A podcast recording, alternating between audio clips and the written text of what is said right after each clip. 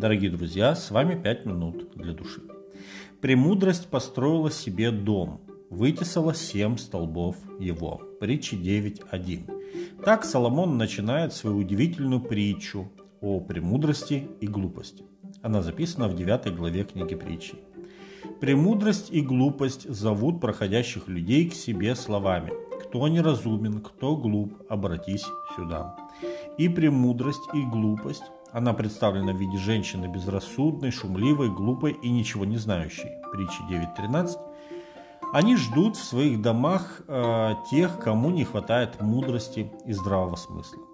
Только посещение дома глупости несет гибель. Притча 9.18. А посещение дома премудрости прибавляет не только мудрости и знания, но и лет жизни. Притча 9.11. В самую середину этой притчи Соломон помещает главную мысль о мудрости. «Обличай мудрого, и он возлюбит тебя. Дай наставление мудрому, и он будет еще мудрее. Научи правдивого, и он приумножит знание. Начало мудрости – страх Господень, и познание святого – разум». Притча, 9 глава, с 8 по 10 тексты. Иаков в своем послании также противопоставляет глупость и мудрость. Глупость он называет земной или бесовской мудростью, Иакова 3.15. Ее характерные черты – зависть, сварливость, осуждение, неправда, в общем, неустройство и все худое.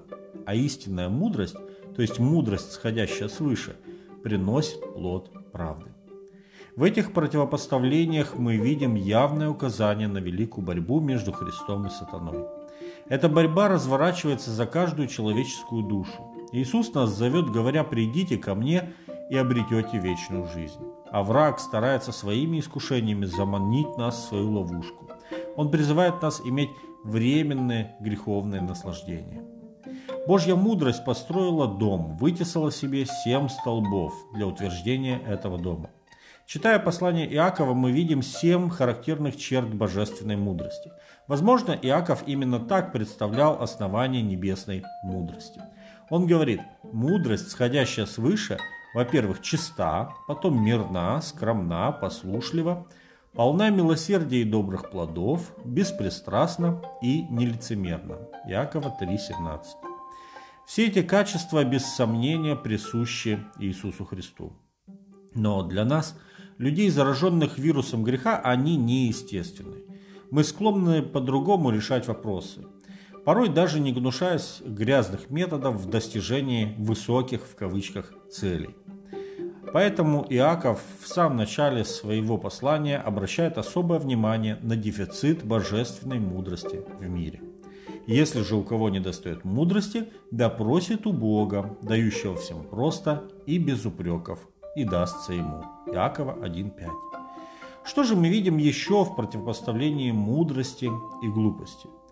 Если последовать настоятельному совету Павла, который он э, направил Тимофею, вникать в себя и в учение, 1 Тимофея 4.16, мы должны прийти к тому же выводу, к какому пришел Павел.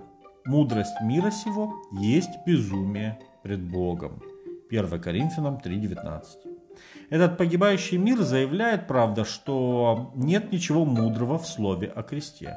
А Павел говорит, когда мир своей мудростью не познал Бога в премудрости Божьей, то благоугодно было Богу юродством проповеди спасти верующих. 1 Коринфянам 1.21 Мы видим здесь конфликт мировоззрений. К сожалению, мировоззрение современного общества основано не на библейском портрете Божьего Сына Иисуса Христа, премудрости, сходящей свыше. Оно основано на испорченности человеческого сердца и желании наиболее удобно скоротать свой недолгий век. Здесь и сейчас это мотив всего мира. Бог же предлагает несравненно больше – умножить наши дни. Мудрый человек осознает, что уже сейчас, спасаясь во Христе, он начинает жить вечной жизнью.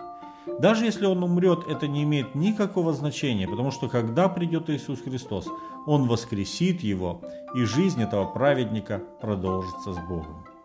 Этим отличаются два взгляда на мир. Дорогие друзья, чьими глазами мы будем смотреть на мир вокруг нас? Глазами Искусителя или глазами неба? Премудрость зовет нас к себе. Давайте зайдем в гости к ней и научимся мудрости. С вами были «Пять минут для души».